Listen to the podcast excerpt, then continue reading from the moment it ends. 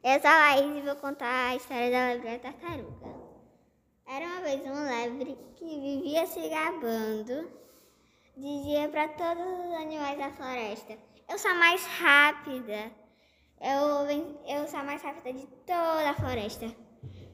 E a tartaruga que passava lá perto falou: Eu, eu aposto que se, se eu apostar uma corrida com você, eu serei a vencedora e a, rapo...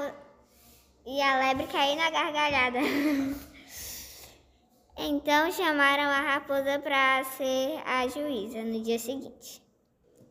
Então, a raposa deu a largada e a lebre dormiu no meio do caminho pensando que ia vencer.